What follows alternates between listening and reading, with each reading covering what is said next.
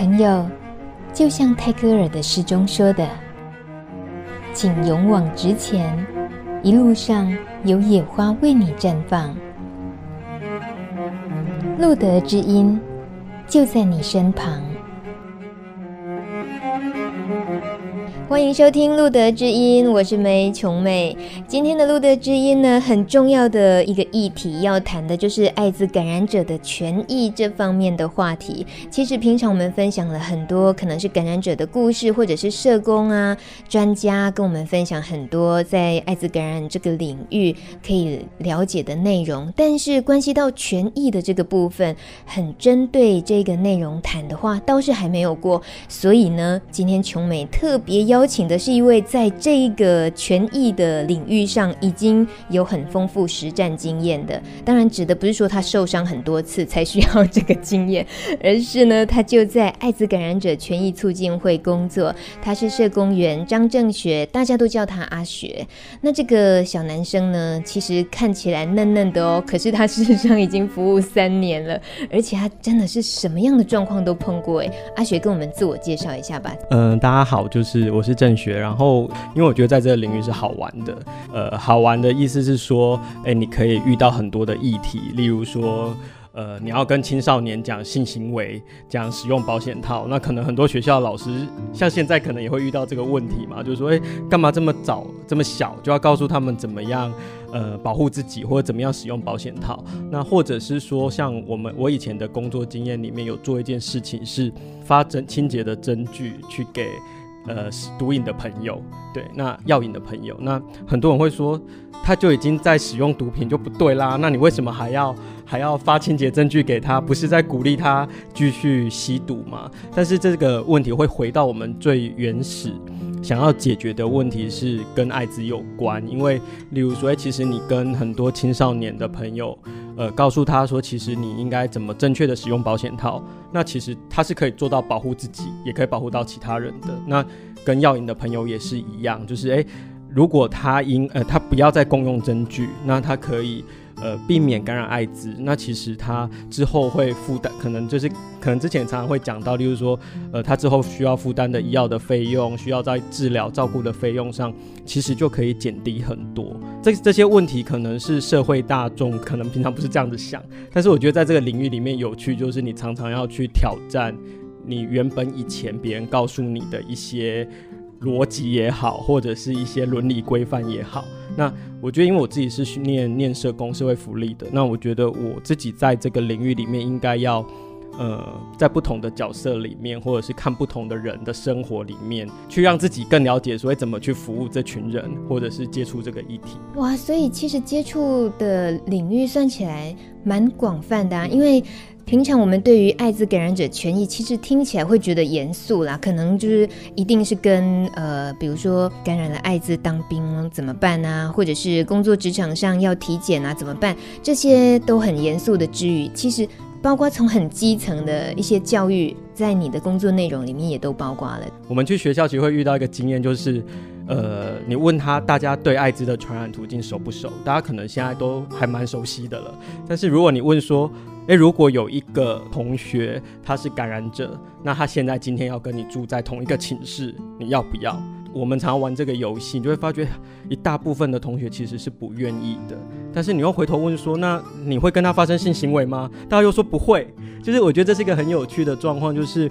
大家其实对感染者的想象跟实际其实有很多的落差。那我觉得那个落差会显示在我们自己在工作经验上遇到很多问题。就是刚刚有提到嘛，就很多感染者朋友他其实是很有能力、很有才华的，但是他可能在工作上就只因为呃身份被老板知道了、被同事知道了，结果他就因此而被开除了。最常见的很可能就是你说的，进了社会之后，在工作职场上，那如果说第一关碰到像是公司的所谓体检这种事情的话，艾滋感染者他面对公司的体检这种要求，在经办的案例里面，最常需要处理的是怎么样的状况？嗯，在台湾的法令有一个。呃，规范其实很有趣，就是劳基法里面有规定说，你可能雇主要提供劳工呃一定的检查，这可能呃有十项的检查好了，那这样的检查叫做一般劳工体检，就是雇主应该要提供给劳工的。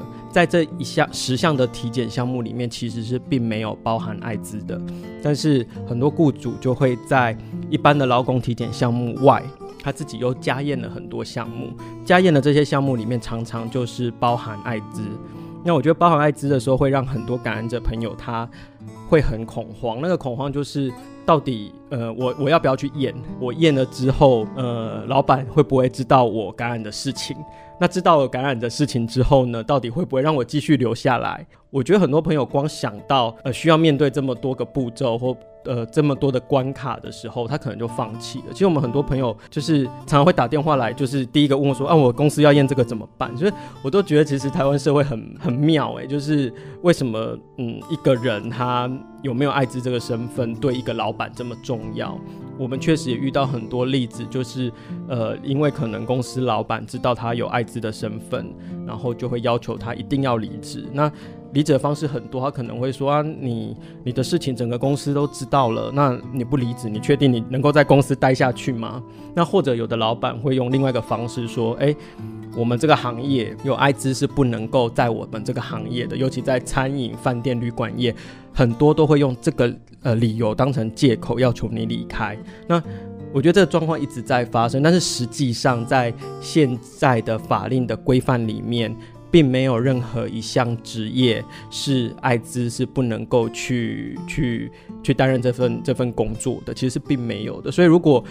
就是收音机旁的听众朋友，如果你是就是如果是感染者朋友的话，他可能如果有人告诉你说餐饮业啊、饭店、旅馆业有艾滋，就是不能够去，这其实是不对的。你大家想想看嘛，就是你是一个感染者，你你你在饭店、你在旅馆，为什么会把艾滋传染给其他人，这本来就不可能发生的。那如果你是在餐饮业，你本来就是有一定的规范，安安全卫生的规范，那个规范跟所有其他血液疾病的处理方式都一样嘛？就是如果你有遇到类似的状况，其实它的处理模式应该是都是一样的，所以它并不会。因为你不晓你是感染者，就会把疾病传染给其他人。在感染者朋友他选择面对公司的要求，我就是接受检查。那在接受检查之后，是不是在后端这里也有保护自己的方式？呃，你可以选择不要验，或者是另外一个状况是，你可以选择要检验。但是，呃，第二个步骤应该要去了解说。诶，我这样子的检验是到哪一家医院去做检查，或者是公司呃公司的规定是说，你只要到合格的检验单位就可以了。那如果他是这样子做的话，那我们就要回头去问这一家检验单位说，诶，你的体检报告是怎样回复给老板的？那以现在的法令的规范是，不管呃，就是只要有检验艾滋这一项，那个医疗院所都不可以把你艾滋的报告。回报给你的老板知道，不管你是阳性或者是阴性，所以就是大家可要有一个基最基本的概念，就是检验没有关系，但是医疗院所不能够违法做这一件事。那如果说我们自己会担心医疗院所可能不清楚的话，那我们可以做一件事，就是先去问医疗院所，然后也可以主动告诉他说，因为我这份报告是做劳工的检查，所以你应该。把我在艾滋这一项目上要做一个隐私保密的处理。那如果医疗院所真的都还是不愿意理会你的话，那当然可以来找我们全出会，或者是说路德，或者是呃我们自己常常跟我们接触的卫生局，其实他们可以管得到这些医院的。那我觉得应该是要朝这个方向去做。哎，阿璇，你提到在那个检验报告的答案上可以做隐私保密的处理，这个技术面来讲的话，可以坦白讲，它到底怎么处理的？其实可以跟医疗院所沟通说，哎，其实，哎，我想大部分的雇主他的担心是说，我都付了钱了，我我怎么知道你医疗院所到底有没有做这件事？那其实可以跟医疗院所沟通说，哎，你们应该是盖一个待检验的章，或者是已检验的章，或者是我就已经做了检查，就是呃那个部分其实是可以跟医院做讨论的。相对的，要跟医院讲说，其实你们要对雇主负责的，只是说。我们有没有检验而已？你们对他负责，并不是说要让他知道谁有艾滋，谁没有艾滋。那我觉得这部分要我觉得那个是一个呃练习沟通的机会。那只是说，可能如果有些朋友他可能不知道怎么说，那可以来问我们，或者是我们教了你之后，其实自己可以练习跟医疗院所说，哎，你应该做怎么样的处理。那我觉得那个部分都是可以可以沟通可以处理的。哇，这听起来其实就放心许多了。就是即使职场上碰到要体检啊这些健康检查项目的时候，也不要太担心，总是有办法的。那如果说是当兵呢，男生一定碰到的这个大问题耶，因为那当兵。只要是艾滋不用当兵嘛，可是变成好像在当下所有的家人啊、亲戚啊，所有人都可能会知道你是因为艾滋的身份不能当兵，那身份就曝光了。所以在当兵这件事情上会碰到的一些案例是什么？呃，身份曝光会在不同的阶段，例如说，呃，我今天知道我是免疫的体位了，那免疫体位它会有一个体位判定的结果通知书，另外会有一个免疫证明书给你。那在这个递送的过程中，确实是有可能他以以前的做法，他可能就是不会就寄寄到你自己的户籍地。我们现在很多朋友他可能不是在自己的户籍地念书嘛，他不是住在家里，所以他就住在外面。家里面的人收到了这个通知书，大概就会想说啊，这可能要当兵了，就把它拆开来看了。那这个时候很容易会遇到隐私呃隐私被泄露的状况。所以如果我们自己是感染者朋友，遇到这个情形，知道会寄送这些东西的时候，我觉得最快的方法就是打一通电话到你自己的乡镇市公所，然后兵役科负责免疫的承办人员，你就跟他讲说，哎，因为我是免疫，我是因为。那个 H 的艾滋的关系，那请你帮呃，就是这个公这份公文或者这些文件，你都直接联络我，我自己来拿就可以了。那其实这样子做是没有问题的，那只是说我们要自己主动做这件事，因为有时候承办人员可能很忙，他在处理上有时候如果不小心有疏忽的话，那问题就又又又很麻烦这样子。那另外一个做法是说，如果你现在已经知道自己是感染者了，那嗯。你已经领有全国医疗卡了，那最快的方式就是，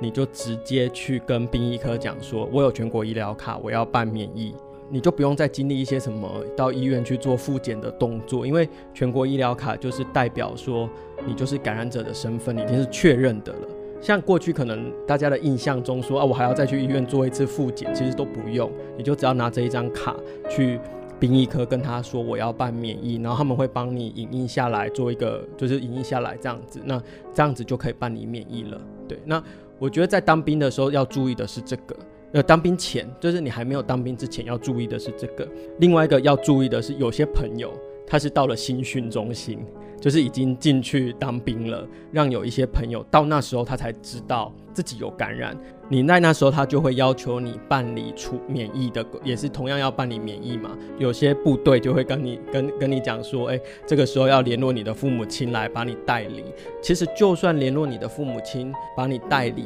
呃，军中也没有任何的权利跟你的父母亲讲说你是因为什么疾病才免疫的。如果你在军中遇到这个状况，你就要立刻跟你的不管是。什么班长啊、辅导长，就是要跟他讲清楚，说，哎，我免疫这件事情是我自己来跟家里面的人讲就好了。那国防部军队中其实不需要帮我处理这个事情，因为一旦他泄露了你的隐隐私，其实是违法的。谢谢阿学，可以提出这些真的是很实用的可以注意的事情。可是边听阿学说，其实琼美觉得还是蛮难过的，因为。你们在忙的事情都是在保护艾滋感染者他们的生活的一些权益，还有为了他们未来的生活能够顺利着想。可是，该保护他们的人其实也包括我们这些可能是他们的亲人啊、朋友啊、长官。我们其实说真的，如果说家里有个小孩子，他是因为艾滋不用当兵，我们如果一想到他需要费尽心思要隐瞒这件事情，怕家人担心，我们当然应该更主动的去接受他。去了解这件事情，所以很希望有一天阿雪可以失业，就是到时候呢，那个代表了大家都已经很懂得互相尊重、包容，不再需要有这么多的层层的保护，只因为他们太容易受伤害了。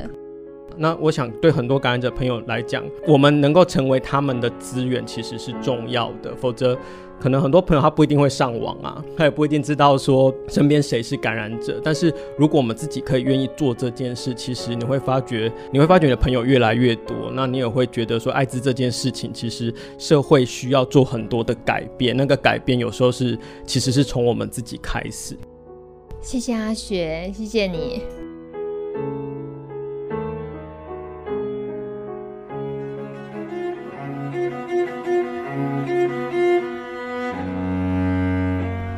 本节目由路德协会制作播出。